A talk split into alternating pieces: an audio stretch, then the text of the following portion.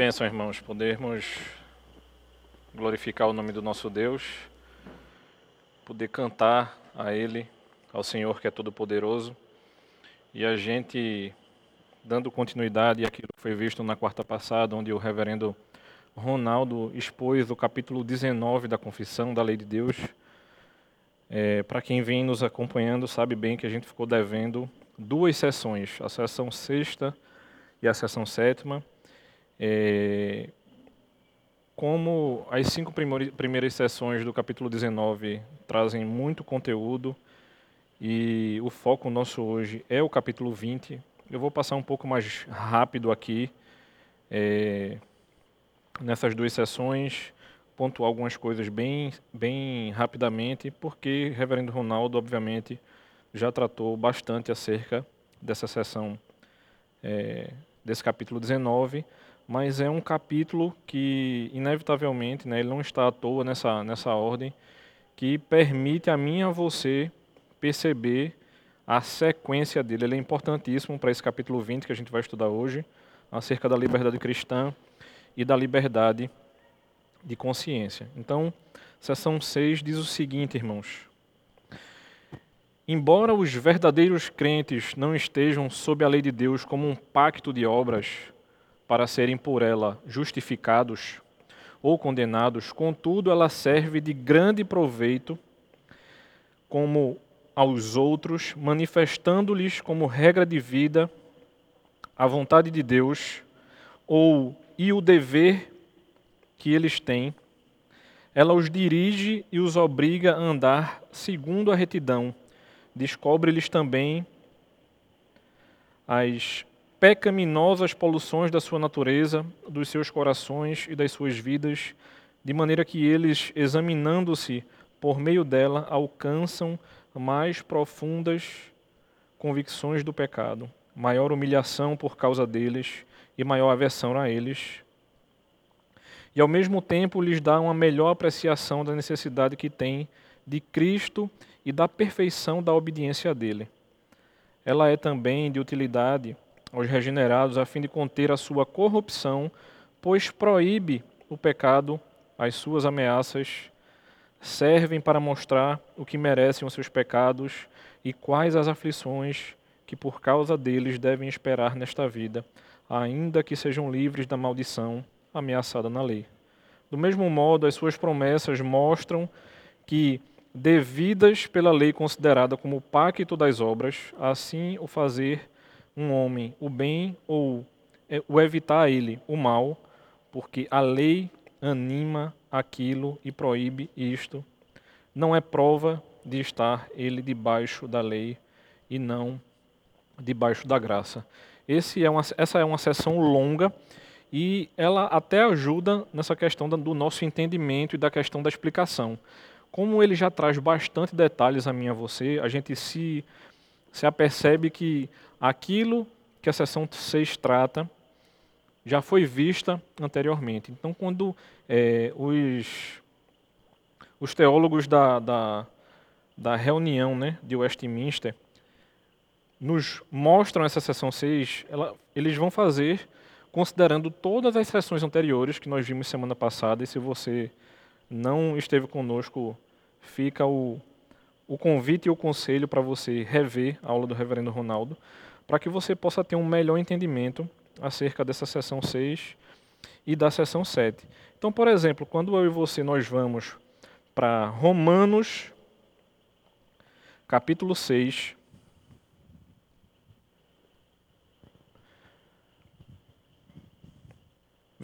é, capítulo 6, versículo 14, eu e você somos lembrados acerca do seguinte: o que é que o texto nos diz? Porque o pecado não terá domínio sobre vocês, pois vocês não estão debaixo da lei, e sim da graça. Isso é uma, um dos, dos textos que, de maneira mesmo desconhecida das pessoas, mais chegam perguntas a, a, pastores, principalmente por conta da quantidade de pentecostais e de igrejas que costumam misturar né, ou não têm um entendimento correto da lei. E essa dúvida é tão grande que tem pastores presbiterianos hoje oferecendo curso a respeito de Antigo Testamento para poder corrigir esse tipo de perspectiva. É uma coisa que pessoas têm dúvidas aqui no CREI trazem para a gente, pessoas têm dúvidas na sala de fundamentos, e muitas vezes a gente chega para esses irmãos e diz o seguinte: irmãos, veja só, o Antigo Testamento não é uma coisa e o Novo Testamento é outra. Aí você vai surgir, e surgiu perguntas a respeito disso semana passada, de pessoas que se questionam assim: a gente vive na lei ou na graça? É como se a gente não pudesse considerar as duas coisas. E aí é como ele justamente termina aqui a sessão 6, que ele vai dizer assim, vai dizer o seguinte: assim o fazer um homem o bem ou evitar ele o mal, porque a lei anima aquilo e proíbe isto, não é prova de estar não é prova de estar ele debaixo da lei e não debaixo da graça. Então muitas pessoas vão confundir isso. E um outro texto que nos ajuda também é Romanos capítulo 8, verso 1, que nos diz o seguinte: Agora, pois, já não existe nenhuma condenação para os que estão em Cristo, porque a lei do Espírito da vida em Cristo livrou você da lei do pecado e da morte, porque aquilo que a lei não podia fazer por causa da fraqueza da carne, isso Deus fez enviando o seu próprio filho. E aí é quando a gente confunde a temática lei e graça com a questão da justificação. Então, a lei ela é importante e ela não deixou de ser importante. Cristo resume ela, né? Nos dá dois grandes mandamentos, mas ainda assim, né? Para quem acompanhou também, por exemplo, eh, os nossos estudos do catecismo Nova Cidade, a gente vai ser lembrado pelo Catecismo Nova Cidade também a respeito disso, lembrando o seguinte: Cristo não somente continua considerando a lei, mas o que é que ele vai fazer? Ele vai chegar para mim para você e trazer exemplos ainda mais profundos. Por exemplo, quando ele pega a questão a respeito do, do sétimo mandamento, por exemplo, o que é que vai ser trazido para mim para você? Ou seja, não é somente consumar o pecado do sétimo mandamento a respeito de traição, mas o simples fato de eu olhar, ou seja, ele ainda continua considerando. Então isso é um grande erro a gente começar a desconsiderar essa lei. E de maneira ainda mais clara, vai ser trazido para mim para você o seguinte. Seção 7 os supracitados usos da lei, ou seja, todas as exceções anteriores já vistas, não são contrários à graça do Evangelho. E aí ele traz isso de maneira bem resumida, de maneira bem clara, mas suavemente condizem com ela, pois o Espírito de Cristo submete e habilita a vontade do homem a fazer, livre e alegremente, aquilo que a vontade de Deus revelada na lei requer que se faça. Então, quando a gente olha para essa sétima sessão, e quando a gente vai para o texto de Gálatas, por exemplo, né, apesar de você estar, tá, a gente está indo lendo a sessão e indo para o texto bíblico, a percepção dos, dos divines da reunião de Westminster é justamente inversa. É aquilo que eles trazem a mim e a você a partir do entendimento bíblico mas como a gente está estudando na confissão, a gente acha por bem ler primeiro ela e ir atrás dos textos que nos dão suporte para esse, esse melhor entendimento. O versículo 21 de Gálatas, capítulo 3, nos diz o seguinte: Seria então a lei contrária às promessas de Deus? De modo nenhum.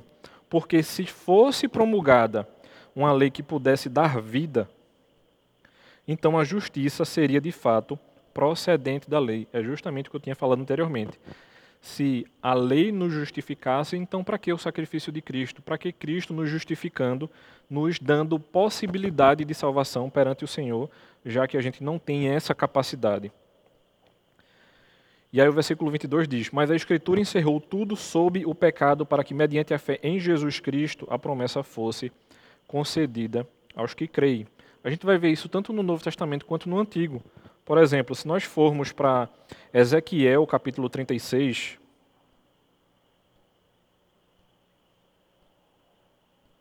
versículo 27, o texto bíblico nos diz o seguinte: Porei dentro de vocês o meu espírito e farei com que andem nos meus estatutos, guardem e observem os meus juízos. Eu gosto muito dessa, dessas expressões do Antigo Testamento que fazem com que a gente ainda é, tenha mais força nessa ideia de andar segundo a lei de Deus, mas não sabendo, não achando que essa lei é que vai nos justificar. Não. É uma orientação do Senhor, uma exigência dele, para que, sabendo que Cristo nos justifica, a gente deve andar perante a lei, porque ele nos deu essa lei, para que essa lei, essa lei nos auxilie nos ajude a caminhar da melhor maneira possível debaixo da graça. Então a gente não desconecta essas duas coisas. Ok? Deixa eu dar uma olhadinha aqui no YouTube. Se, já tiver alguma pergunta, eu já, já respondo. Enquanto não tem, irmãos, eu já vou adentrar no capítulo 20. Se aparecer alguma, eu respondo ela de maneira mais clara para você, meu irmão e minha irmã. Pedir ao pessoal que está na transmissão também nos ajude. Se chegar alguma pergunta que eu não a vejo. É, esse. Beleza. Esse capítulo 20. Os meninos estão rindo porque eu dei beleza, porque eles falaram comigo, acabaram de falar comigo, viu, irmãos? Eu não estou ficando louco, não. É, esse capítulo 20, ele veio a calhar bem, justamente hoje, no início desse lockdown velado, né? Uns não estão falando acerca do lockdown, mas restringir o horário, tudo fechado no final de semana, ou um lockdown parcial, e a gente tem que lidar justamente com essa problemática aqui. E eu peço aos irmãos paciência, mesmo que eu não consiga responder todas as perguntas hoje, mas eu vou querer mergulhar realmente nesse capítulo 20, por isso que eu fui bem sucinto aqui em algumas poucas explicações no capítulo 19, para que a gente possa se debruçar nesse capítulo 20. Só são quatro sessões, mas que são importantíssimas para mim, para você, justamente porque vai falar acerca dessa liberdade cristã e dessa liberdade de consciência. Então, a sessão primeira nos diz o seguinte: a liberdade que Cristo, sob o Evangelho, comprou para os crentes consiste em serem eles libertos do delito do pecado, da ira condenatória de Deus, da maldição da lei moral e em serem livres do poder, do poder deste mundo, do cativeiro de Satanás, do domínio do pecado, do mal das aflições, do aguilhão da morte, da vitória da sepultura e da condenação eterna. Como também em terem livre acesso a Deus, em lhe prestarem obediência, não movidos de um medo servil, mas de amor filial e espírito voluntário. Todos estes privilégios eram comuns também aos crentes debaixo da lei, mas sob o Evangelho, a liberdade dos cristãos está mais ampliada, achando-se eles isentos do julgo da lei cerimonial a que estava sujeita a igreja judaica e tendo maior confiança de acesso ao trono da graça e mais abundantes comunicações do Espírito de Deus do que os crentes debaixo da lei ordinariamente alcançavam. Então, quando nós olhamos essa primeira sessão, você vai poder perceber que essa sessão ela é realmente introdutória acerca dessa liberdade e vai trazer questões básicas da nossa fé. Por exemplo, ele já inicia aqui o início da sessão lembrando a mim e a você acerca dessa liberdade que Cristo comprou para os crentes. Então, quando a gente fala a respeito dessa liberdade civil, eu e você precisa pensar que isso é obrigatoriamente um privilégio inestimável que eu e você podemos ter. Então, quando a gente pensa acerca do valor, por exemplo, da alma, na proporção do valor da alma acima do corpo, a liberdade que respeita um deve ultrapassar aquela que meramente se relaciona com o outro. Ou seja, aqueles a quem Cristo torna livres são realmente livres. Ou seja, nós somos livres por conta da liberdade que Cristo nos dá. E a gente vai perceber ao longo do estudo de hoje que a gente não pode confundir liberdade com libertinagem. A gente vai mostrar a você as duas coisas, tanto em relação à liderança da igreja, com relação à liberdade civil perante o Estado, em relação à liberdade, por exemplo, familiar. Então, essa primeira parte, que é bem geral para a gente, e que a gente é lembrado aqui do texto de João, capítulo 8, versículo 36, né? Aqueles a quem Cristo realmente é, são tornados livres.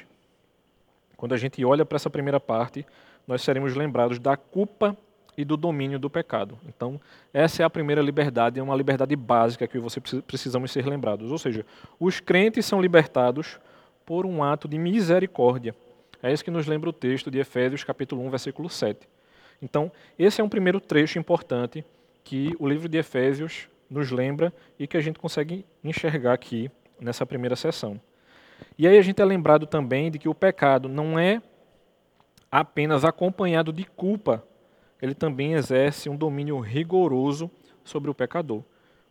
E aí é onde a gente é lembrado, por exemplo, a respeito dessa mortificação do nosso, do nosso pecado, e a gente pode lembrar de textos, por exemplo, como Romanos capítulo 6, versículo 14, Romanos capítulo 6, versículo 22, que nos vão lembrar acerca desses detalhes. Então, esse seria um primeiro aspecto dentro dessa primeira sessão.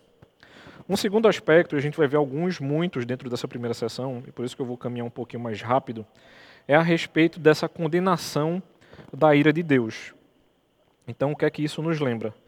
Se a gente pensar de maneira geral, e isso eu não estou falando acerca dos crentes, mas dos ímpios, a gente pode pensar de maneira muito tranquila de que todos os homens são naturalmente desagradáveis ao Senhor. Ou seja, aqueles homens que não foram alcançados desagradam obrigatoriamente a Deus.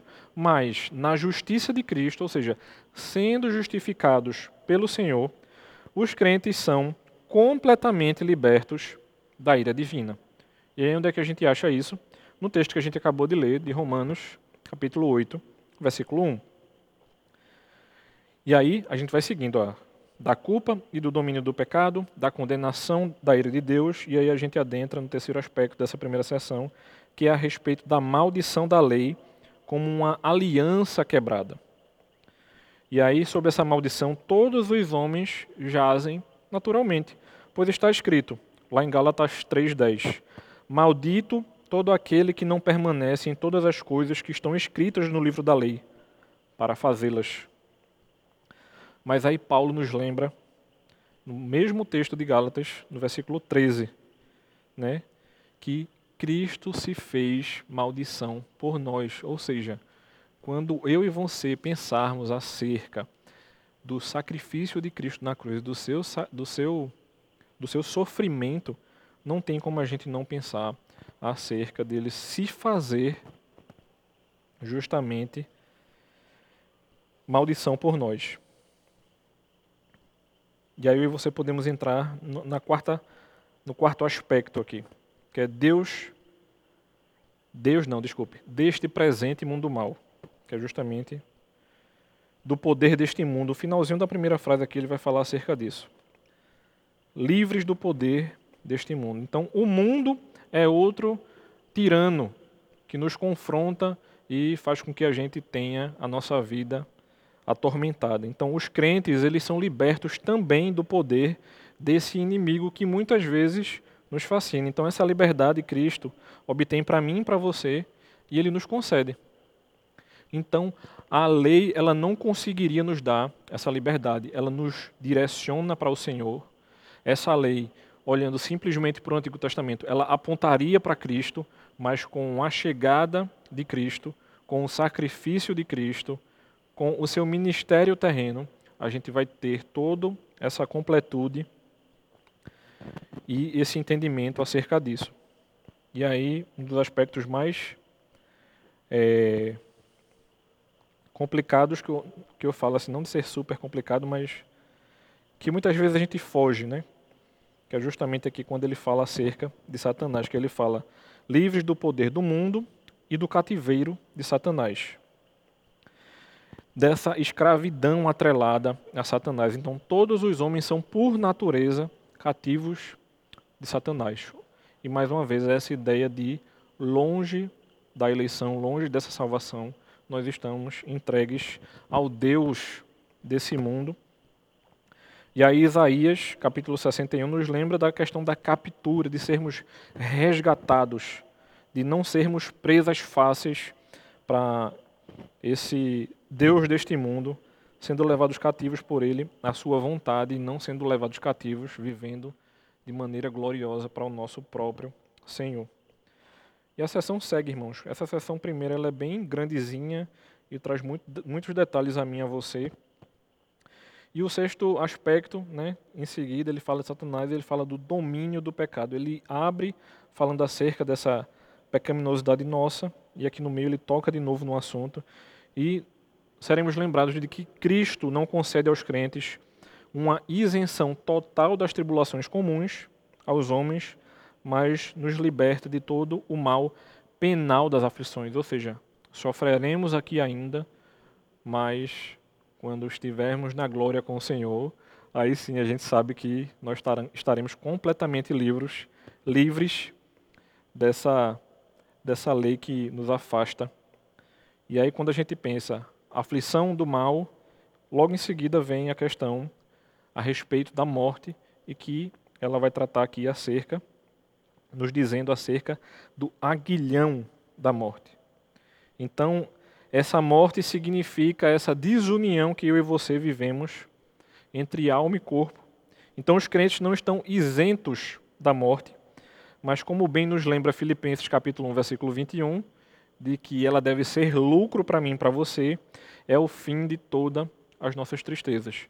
A gente tem muita dificuldade com esse tema morte, mas aí a palavra nos lembrando acerca, nos lembrando dessa esperança, nos lembrando que eu e você precisamos enfrentar a morte, sabendo que Cristo venceu a morte, venceu Satanás, venceu o mundo, ele é o verdadeiro Rei e Senhor dos Senhores. Então, ele é que cuida e nos guia o tempo inteiro. E aí, um outro detalhe é a respeito da vitória da sepultura.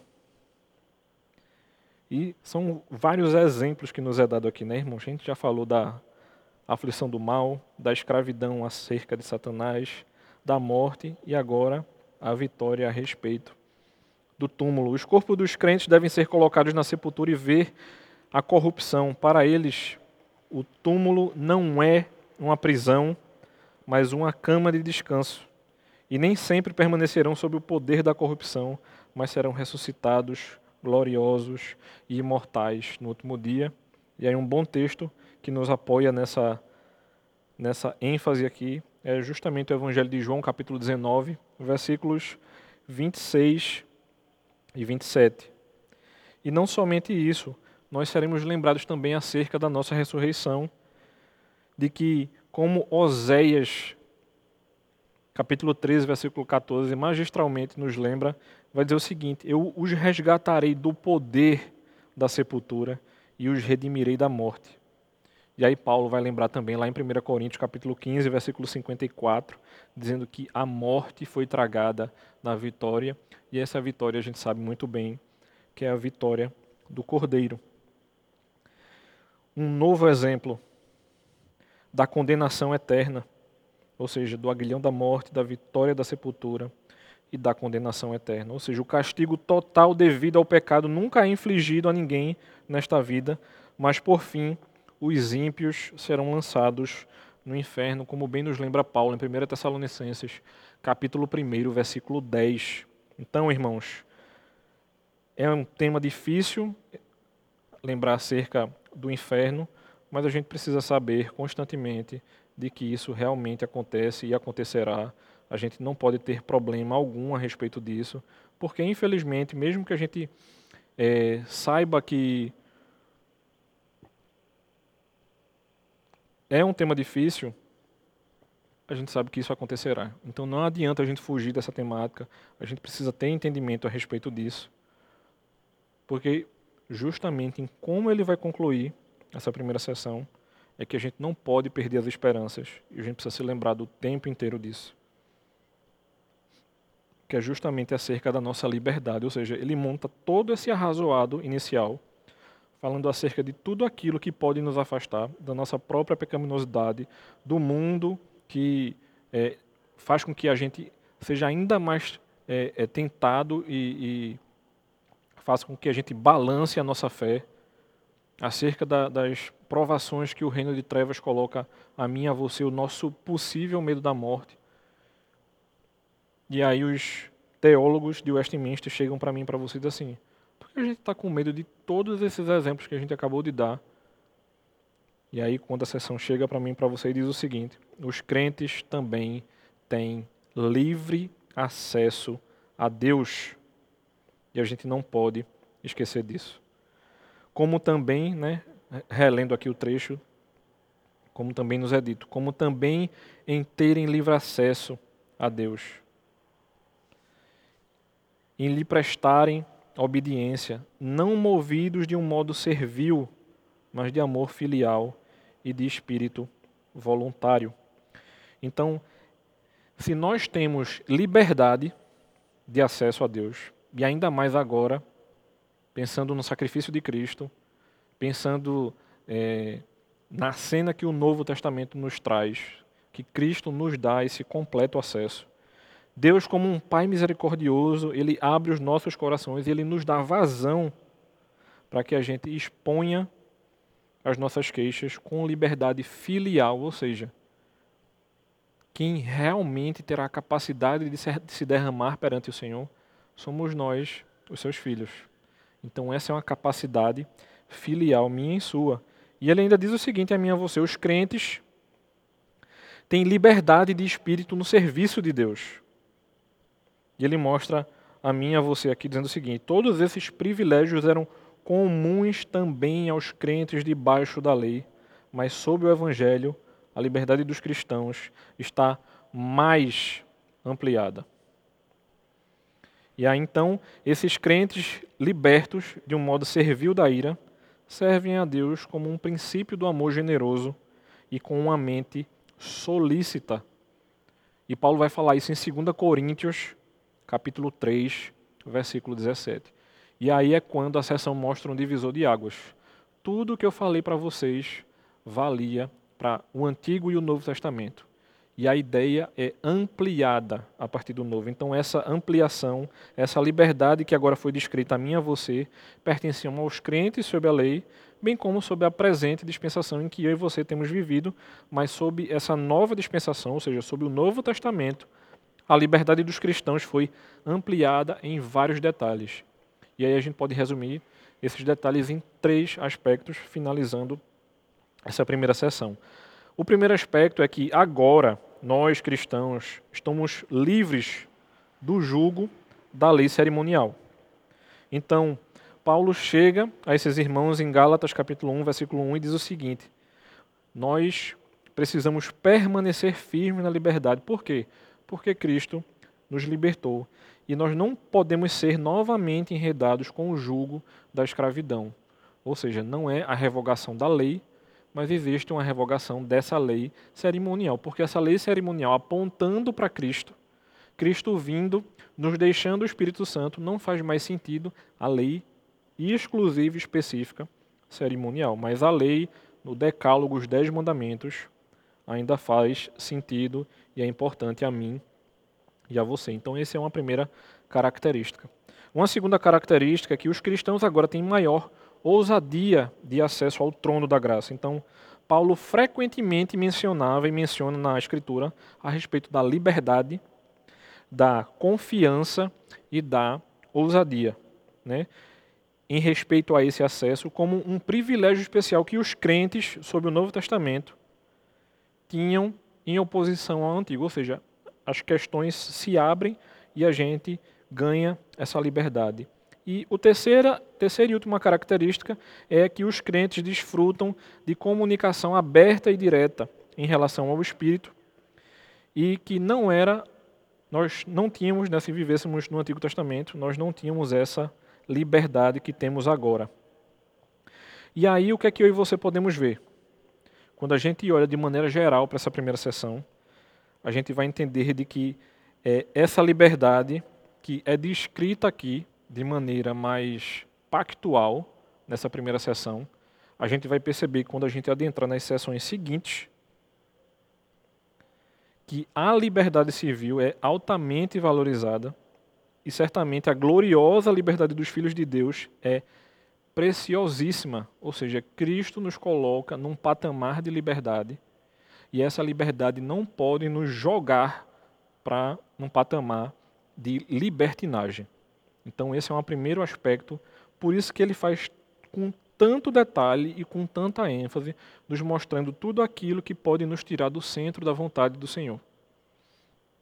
Então, quando a gente entende essa primeira sessão, é que a gente vai conseguir entrar de maneira muito mais tranquila na sessão 2, 3 e 4. Ou seja, já que eu falei a vocês a respeito da liberdade filial de vocês que Cristo dá, vocês entenderam a liberdade que vocês têm perante o Senhor, sabendo que Cristo tem cuidado do coração de vocês, que vocês realmente são filhos de Cristo, a gente pode adentrar na segunda sessão, que nos diz o seguinte: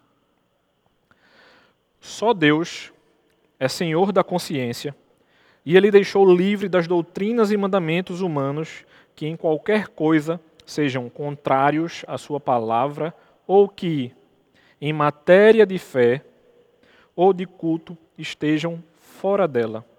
Assim, crer tais doutrinas ou obedecer a tais mandamentos, como coisa de consciência, é trair a verdadeira liberdade de consciência e requerer para elas fé implícita e obediência cega e absoluta é destruir a liberdade de consciência e a mesma razão. Então isso vai ser, vai ser apresentado a mim a você, por exemplo, lá em Romanos, capítulo 14.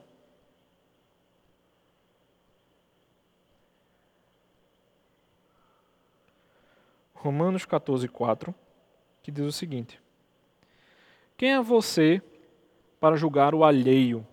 Para o seu próprio dono é que ele está em pé ou cai, mas ficará em pé, porque o Senhor é poderoso para o manter em pé. Além do versículo 4, a gente pode ver também o versículo 10, que é dito o seguinte: Você, porém, por que julga o seu irmão? E você, por que despreza o seu irmão? Pois todos temos de comparecer diante do tribunal de Deus. E aí, esses dois textos nos conduzem para entender e perceber o seguinte: essa sessão acerca da liberdade, e aqui entrando mais propriamente dito na parte prática a respeito da liberdade cristã, da liberdade de consciência, vai ser mostrado a mim e a você de maneira muito mais explícita nessas três sessões seguintes. Então, se a gente pudesse resumir, a gente poderia dizer tranquilamente o seguinte: a consciência, que nos é trazido aqui à, à tona, em todas as questões de fé e dever, está sujeita à autoridade de Deus somente. E inteiramente livre de qualquer sujeição às tradições e mandamentos dos homens. Então, não é aquilo que eu e você pensamos que vem de outra coisa que não a palavra. Não é aquela ética que nós aprendemos na escola ou na faculdade e queremos aplicá-la na Bíblia. A ética bíblica, a gente precisa partir da Bíblia. Então, quando a gente está tratando de qualquer assunto, não é partindo do externo para a Bíblia, mas é da Bíblia para o externo. Então, por exemplo, quando a gente pensa acerca da nossa liberdade, a respeito de tudo que a gente tem vivenciado, uma grande confusão minha e sua a respeito disso é quem está certo, o Estado ou a igreja? A gente pode cultuar ou não. E quando a gente for destrinchando aqui, a gente vai começar a entender algumas coisas. Porque, por exemplo, o Estado ele não pode dizer o que é para ser feito ou não. Ele não regula na esfera da igreja. O que ele pode fazer é orientar em como a igreja deve funcionar. Ou seja, é uma orientação da melhor maneira possível e que a gente já, sabe que isso foi feito. Por quê? Uma coisa era quando a pandemia iniciou lá atrás. Ninguém sabia em como a população ia reagir à doença. A doença era nova, a gente tinha poucas pesquisas, a gente não sabia quais eram os melhores remédios e ainda nem existia vacina. Se a gente já sabe como a doença funciona, se a gente já sabe que a gente tem que ir para os lugares e haver, por exemplo, distanciamento social, cuidado, uso de álcool e tudo mais, então, o Estado ele não diz se abre ou não, ele simplesmente orienta ou regula. E é justamente acerca disso que a gente está olhando aqui. Então, por exemplo, a confissão chega para mim, para vocês e diz o seguinte: que acreditar em qualquer doutrina por submissão à autoridade humana é trair a verdadeira liberdade de consciência. E se esse poder for poderoso e autoritário, de quem será? Seja um magistrado ou um ministro. E aí ele vai abrindo, seja de um marido, seja de um mestre, ou seja de um próprio pai, que exige uma fé implícita e uma obediência cega absoluta. Ou seja, a igreja também não pode chegar e dizer assim: todos têm que obrigatoriamente ir para a igreja, independente da pandemia. Por quê? O que é que o Estado não pode fazer? Ele está não somente extrapolando a esfera da permissividade do Estado, que não compete a ele interferir na igreja, mas o que, qual é o problema também que a igreja não pode fazer? Ou seja, a gente também não pode ser omisso e dizer assim, as pessoas que têm comorbidade devem obrigatoriamente ir à igreja. Ou seja, a gente sabe que tem pessoas que têm uma doença mais frágil. A gente precisa cuidar desses irmãos. Mas, se a gente sabe que tem outras coisas funcionando, a gente não pode nem cegar pela igreja, dizer assim, obrigatoriamente todos têm que ir, sem exceção, a gente tem que cuidar dos da igreja, em todos os aspectos, cuidar da saúde, zelar pelo espaço, fazer todo o possível para que ninguém adoeça, principalmente estando aqui na igreja. E, mas também a gente não pode ceder aquilo que não compete ao Estado fazer. E aí ele segue: os direitos de consciência têm sido frequentemente invadidos por governantes, tanto civis como eclesiásticos. A gente sabe que vai ter igrejas que vão errar. E é por isso que o papel do Estado é regular. Se ele orientou como deve funcionar, se houver pessoas extra, extrapolando essa regulação e não essa ordem, ele pode interferir. E aí nos será dito, Tiago 4, capítulo 12, diz o seguinte: há um legislador que é capaz de salvar e destruir, e que nós sabemos muito bem quem é, que é o próprio Deus. Lucas capítulo 22, versículo 25, nos lembra do seguinte: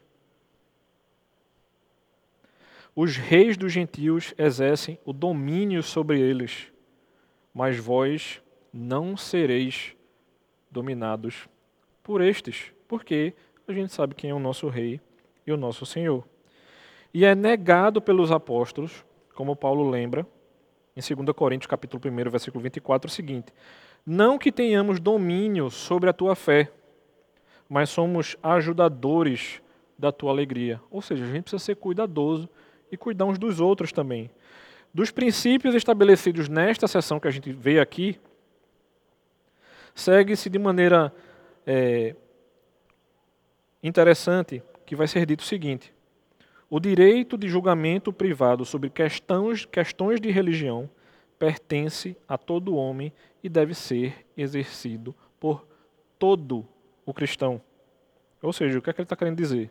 É que os cristãos são expressamente obrigados a examinar e provar todas as doutrinas pela infalível prática e regra da palavra de Deus.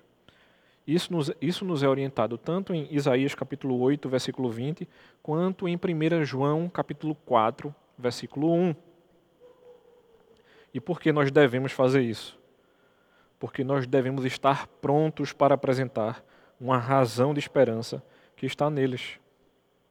E isso ninguém pode fazer. Ninguém pode fazer quem recebe as doutrinas e mandamentos de homens com fé implícita e obediência cega. Ou seja, a igreja precisa continuar proclamando o evangelho de Cristo, a gente precisa continuar trazendo esperança ao coração das pessoas. E não existe culto online e muito menos igreja sem haver comunidade. Agora, vai haver comunidade cheia de restrições? Tem que haver, irmãos. A gente precisa ser cuidadoso com tudo isso que a gente tem dito. A gente não está dizendo assim, a pandemia é uma mentira e as pessoas não têm morrido. Hora nenhuma a gente disse isso. Mas o Estado não legisla sobre a igreja, em momento algum, e não deveria estar fazendo isso.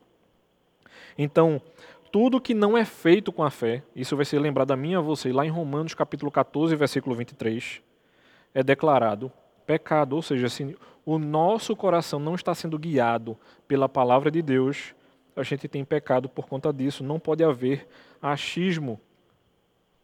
Se a Bíblia está acima da lei, então a Bíblia é que rege a nossa vida e não a lei do Estado. Não somente a nossa ética, mas o nosso direito, se a gente for buscar lá atrás, ele partiu da nossa ética judaico-cristã. A gente não pode se esquecer disso que é tão importante.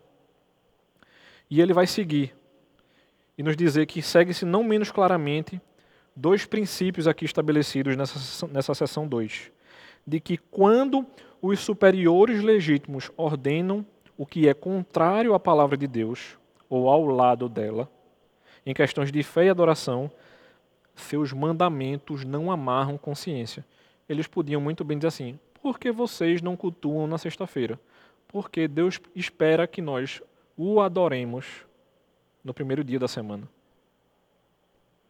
Porque se houve descanso e Deus espera que a gente o cultue no domingo, a gente não está mais esperando o descanso espiritual de Cristo, a gente está celebrando a ressurreição dele. Eu estou só pincelando aqui, o Ronaldo já me pediu para não entrar na sessão no capítulo 22, eu estou aqui só ruim para não entrar nele. Então, essa obediência que as Escrituras nos ordenam que prestemos aos superiores legítimos não é ilimitada. Há casos em que a desobediência pode e deve se tornar um dever. Então, ninguém duvida de que o preceito, por exemplo, filhos, obedeçam a seus pais em todas as coisas, é um mandamento para obedecê-los apenas no exercício da, de sua legítima autoridade parental e não impõe nenhuma obrigação de obediência implícita e passiva. Terão coisas que os nossos pais pedirão a mim e a você que a gente sabe que a gente não vai poder executar. E eu sei que muitas vezes a gente vem com exemplos muito esdrúxulos, né? Tipo assim, se seu pai pedir para você assaltar um banco, eu sei que você não vai assaltar. Mas se o seu pai, o seu pai e o meu, e o meu pai chegassem a mim você diz assim, sempre que alguém lhe der o troco errado, não corrija o troco. Ou se alguém no supermercado deixar de passar algum produto, você está roubando da mesma maneira, meu irmão. Então a gente sabe que a gente precisa ter cuidado com esses detalhes aqui. Então, quando ele fala, por exemplo, a respeito das esposas que, deve ser, que devem se submeter aos maridos, não se pode questionar que essa obediência devida aos magistrados também é limitada. Então, qual seria o preceito aqui? O preceito é o seguinte: que toda alma esteja sujeita às potências superiores deve ser entendida como uma ordem para obedecer aos magistrados apenas no exercício da sua autoridade.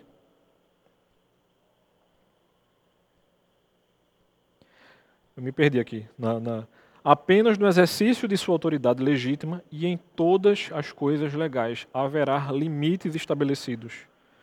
Então, por exemplo, quando é dito a mim e a você a respeito dessa desobediência, os que desobedeciam de maneira uniforme e aberta, sempre que seus comandos eram inconsistentes com outras obrigações mais elevadas. Então não é a obediência pela obediência. Um pouco mais à frente aqui a gente vai entrar nessa questão, porque alguns serão tentados a não obedecer a ninguém, em nenhum aspecto e em nenhum nível. A palavra de Deus não está falando hora nenhuma a respeito disso, e muito menos a confissão. Ela não, tá, não está nos dando essa brecha. Então, como bem nos é lembrado por Lucas em Atos, no capítulo 5, 29, devemos obedecer a Deus antes que aos homens. E quando os apóstolos foram encarregados pelo conselho judaico de não falar mais em nome de Jesus, sua resposta inabalável foi: se é correto aos olhos de Deus ouvir-vos mais do que a Deus, julgai-vos. Ou seja, eles não iam parar de falar de Deus porque o conselho judaico estava pedindo a eles que fizessem isso.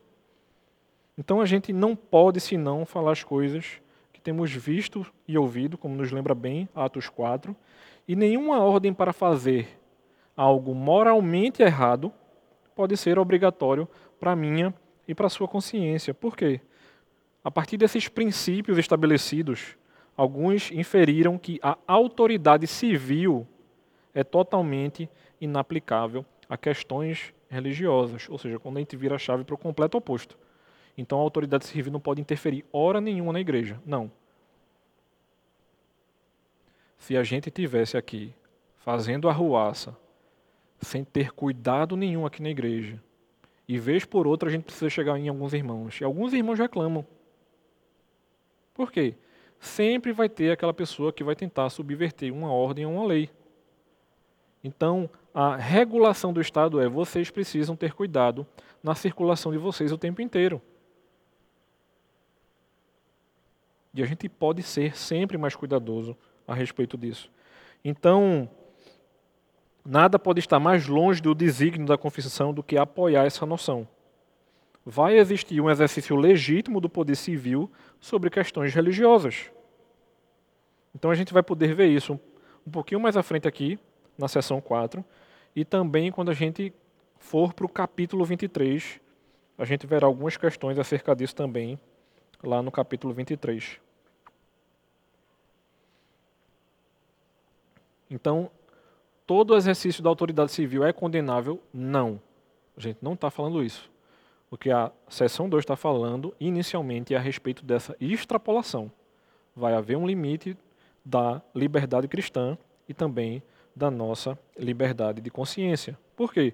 Porque o objetivo das palavras é ensinar a subordinação de todo o poder humano à soberania e às leis de Deus, ou seja, as leis de Deus está acima incontestavelmente, particularmente em questões de fé e adoração. Então, essa reivindicação de uma supremacia eclesiástica, a gente sabe que não haverá, e a gente também sabe que quem quer que seja condenado em igrejas ou estados pode impor qualquer obrigação à consciência que está imediatamente sujeitos ao próprio Deus. Então, se a gente pode pensar acerca dessa segunda sessão é a respeito desse tema tão importante que a gente vai ter a consciência de que eu e você não podemos é, deixar de refletir acerca disso e nem podemos nos eximir de cumprir a nossa responsabilidade. Então, como é que a gente pode fazer isso de maneira é, correta antes de desobedecer civilmente? a gente pode estimular que os irmãos, que associações, que igrejas entrem com ofícios, procurem os governantes para que as coisas sejam resolvidas. E a gente tem irmãos aqui no Estado fazendo isso, né, pensando na nossa problemática atual e que iniciou hoje né, esse, essa restrição maior. Seção 3. Aqueles que, sob o pretexto de liberdade cristã, cometem qualquer pecado ou toleram qualquer concupiscência, destroem por isso mesmo o fim da liberdade cristã.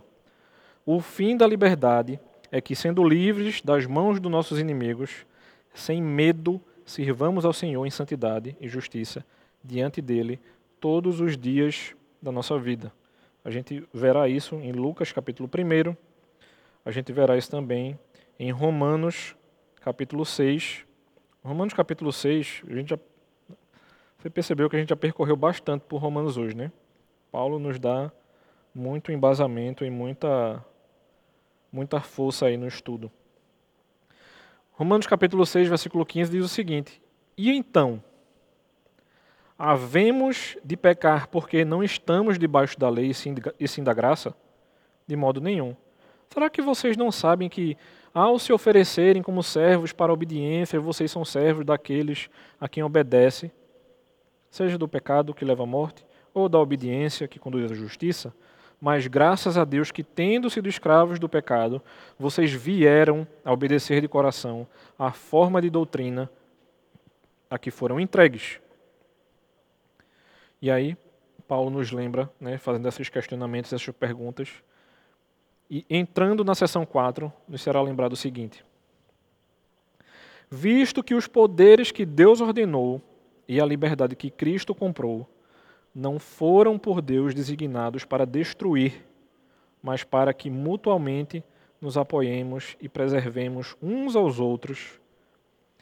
Resistem à ordenança de Deus os que, sob pretexto de liberdade cristã, se opõem a qualquer poder legítimo, civil ou religioso, ou ao exercício dele, se publicarem opiniões ou mantiverem práticas contrárias à luz da natureza ou aos reconhecidos princípios do cristianismo concernentes à fé, ao culto e, ao, e ou ao procedimento, se publicarem opiniões ou mantiverem práticas contrárias ao poder da piedade ou que, por sua própria natureza ou pelo modo de publicá-las e mantê-las, são destrutivas da paz externas da igreja e da ordem, que Cristo estabeleceu nela, podem de justiça ser processados e visitados com as censuras eclesiásticas. Então, o que é que eu e você veremos aqui nessas duas sessões? A liberdade, ela reivindica em nossa confissão, ou essa liberdade reivindicada em nossa confissão, não é absoluta e incontrolável. Ela não é. Então, os homens têm o direito de pensar e agir como bem entendem. Mas esse direito de pensar e agir como bem entendem não dá permissão a mim e a você de, através de a gente considerar né, socialmente e a gente colocar sob o governo, por exemplo, a partir dos nossos direitos naturais, tanto religiosos como civis, devem estar sujeitos a restrições e regulamentos na medida em que o fim e da, da em que os interesses e fins da sociedade o exijam. Então, a confissão nessas duas sessões lembrará a mim e a você o seguinte, que procede a proteger a doutrina da liberdade da consciência, de consciência, contra o abuso, primeiro, com referência à autoridade de Deus em sua lei. Então, essa é uma questão abordada na seção 3 e em referência às autoridades na terra civis e eclesiásticas. Isso em relação à seção 4. Então, em primeiro lugar, olhando para a seção 3, essa obediência dada de maneira implícita e imediata a todas as coisas que é ordenada a mim e a você, deve suplicar pela liberdade de praticar qualquer pecado conhecido e suplicar licenciosidade? Não. Nós não podemos ser insubmissos e licenciosos. Deus não nos chama a isso. Deve-se observar, entretanto, que a intenção desta sessão não é estabelecer a extensão das províncias desses poderes. A gente não vai tratar isso agora. Mas o que, é que a gente vai ver? A gente vai remover o fundamento da consciência. E deve ser entendido em coerência com a atuação de cada um. Então, quando nós somos chamados a atenção a respeito disso, a gente está sendo chamado de que o que é sustentado é que nenhum homem deve ser punido ou molestado por causa das suas opiniões religiosas ou observâncias, desde que não haja nada nelas prejudiciais aos interesses gerais ou da sociedade. Ou seja, o discurso da o Estado interferir na igreja, por exemplo, não é um discurso de descuido com a saúde. Se a gente encontrar irmãos que têm sido descuidados com isso, a gente tem total liberdade de orientá-los a prestarem atenção e terem o devido cuidado a respeito disso. A gente precisa estar atento a essas questões sem nenhum problema. Outra coisa, a sessão que a gente vai considerar a seguir, que é a seção 4, muitas vezes foi representada como armando o magistrado civil com o poder de punir súditos bons e pacíficos. A ideia não é essa. A ideia é justamente a oposta, é de proteger contra o abuso da doutrina. Ou seja, a gente vai ter irmãos que terão dificuldade de entender como deve ser entendido a doutrina da liberdade, com medo de cumpri-la como deve ser cumprida, a gente também vai ter irmãos que vão extrapolar de tal maneira que serão subversivos quando a palavra não está falando a respeito disso. Então, aquele que, o, que é o senhor da consciência também instituiu as autoridades na igreja e no Estado. E seria no mais alto grau absurdo supor que ele plantou no peito de cada indivíduo o poder de resistir, neutralizar e anular suas próprias ordenanças. A gente não está falando nisso aqui, hora nenhuma. Então, quando as reivindicações públicas e privadas interferem e se chocam, as últimas devem ser. As últimas devem dar lugar às primeiras. Ou seja, entre pensar a respeito do, meu próprio bem e ao pensar a respeito do bem da nossa comunidade, a gente sempre vai pensar no bem da nossa comunidade. Então, se a gente tem pessoas que devem ser resguardadas, que essas pessoas se resguardem. É aquela história. Se eu não devo abraçar um idoso, porque eu faria isso? Então, a gente pode ser muito mais cuidadoso do que a gente vem sendo. Essa é uma questão. Outra questão é que aqueles que se opõem ao poder legítimo, ao, ao seu exercício legítimo, resistem às ordenanças de Deus. Não tem como não lembrar daquilo que Deus nos fala a respeito da instituição dos poderes que é dado por Ele. A gente não está desconstruindo, a gente está falando do excesso.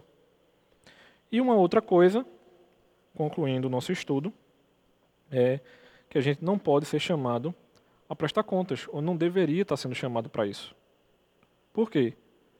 Tudo que isso necessariamente implica que eles podem ser encontrados, encontrados opondo-se a poderes legais e ao exercício legítimo deles nas coisas especificadas. Então, qual é o objetivo?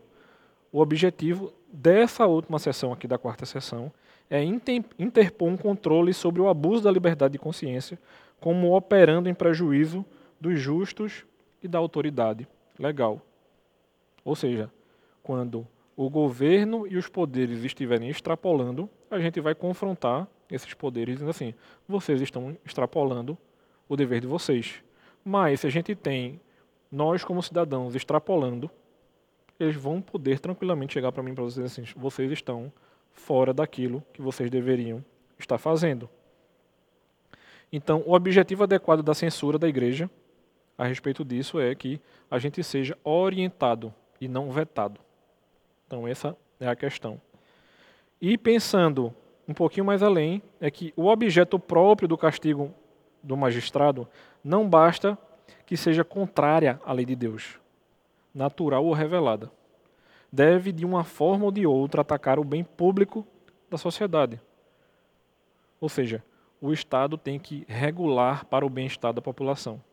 Então, por exemplo, eu estava ouvindo uma questão aqui. Se isso for verdade, irmãos, isso é muito sério. E eu oro tranquilamente para que Deus puna os nossos governantes. Porque se esse alarde que estão fazendo realmente não tiver mais pessoas adoentadas do Covid e seja simplesmente para angariar recursos do, do poder executivo, do Estado maior, porque simplesmente a verba do ano passado acabou da roubalheira e agora eles precisam de mais dinheiro para continuar roubando, que Deus leve todas essas pessoas porque não dá, irmãos. Não dá para a gente estar tá olhando de maneira tão tranquila e achando que está tudo bem, porque não está. Eles não podem estar tá manipulando a sociedade por conta de dinheiro. Isso é muito sério. E a desculpa hoje é a saúde. E a gente não está questionando a seriedade da doença. O que a gente está questionando é se aquilo que tem sido pedido é realmente o que está acontecendo. Ou é manipulação para que a gente seja roubado mais uma vez.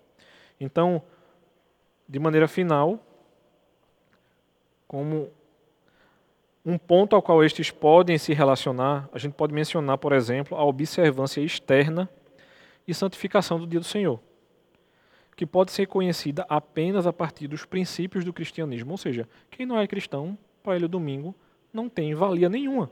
E está conectada com todos os detalhes especificados pela confissão fé, adoração, conversação, o poder da piedade e a ordem externa e paz da igreja.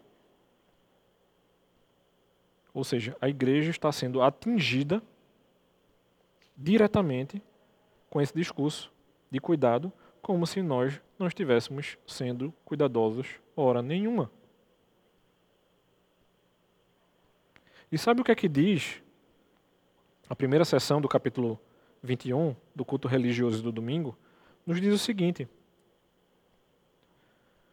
A luz da, do, da natureza mostra que há um Deus que tem domínio e soberania sobre tudo, que é bom e faz bem a todos, e que, portanto, deve ser temido, amado, louvado, invocado, crido e servido de todo o coração, de toda a alma e de toda a força. Mas o modo aceitável de adorar o verdadeiro Deus é instituído por Ele.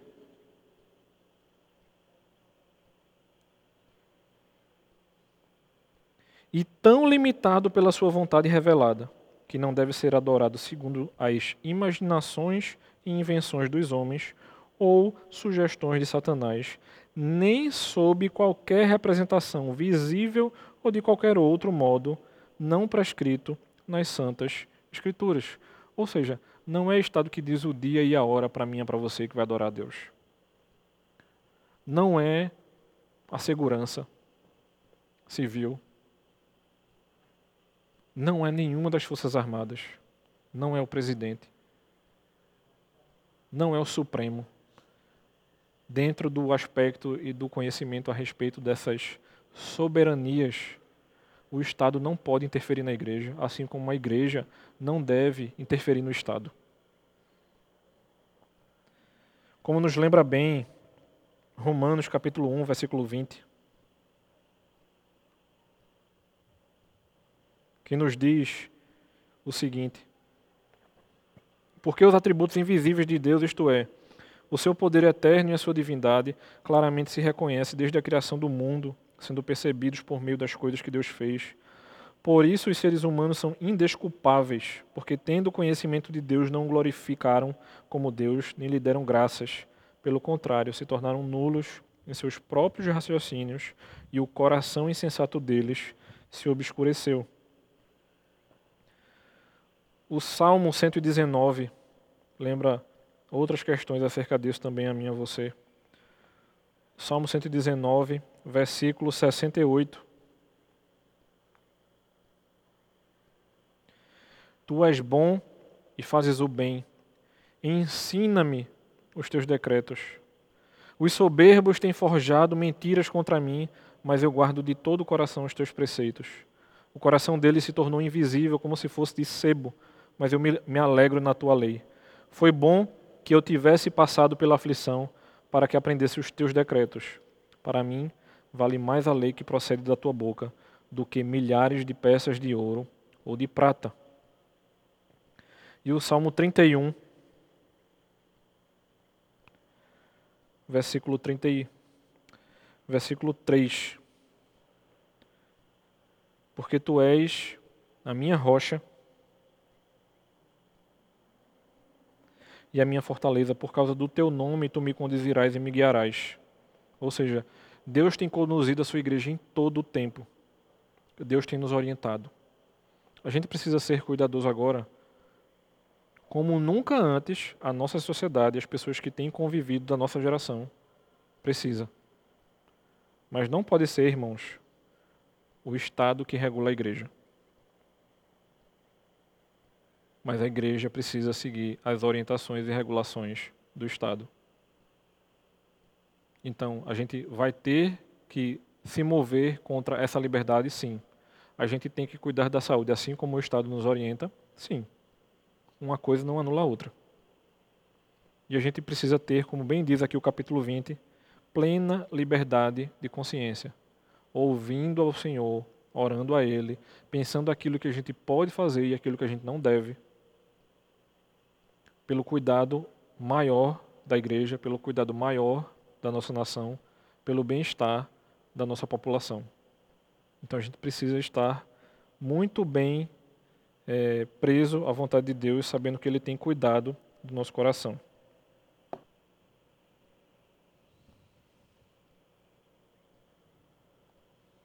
Irmãos, vamos orar, vamos encerrar a nossa exposição do, da confissão de fé hoje e pedindo ao Senhor que cuide da sua igreja e que nos dê sabedoria e tranquilidade para resolver essas questões e não sermos imprudentes com relação ao cuidado que a gente precisa ter com as pessoas que convivem conosco.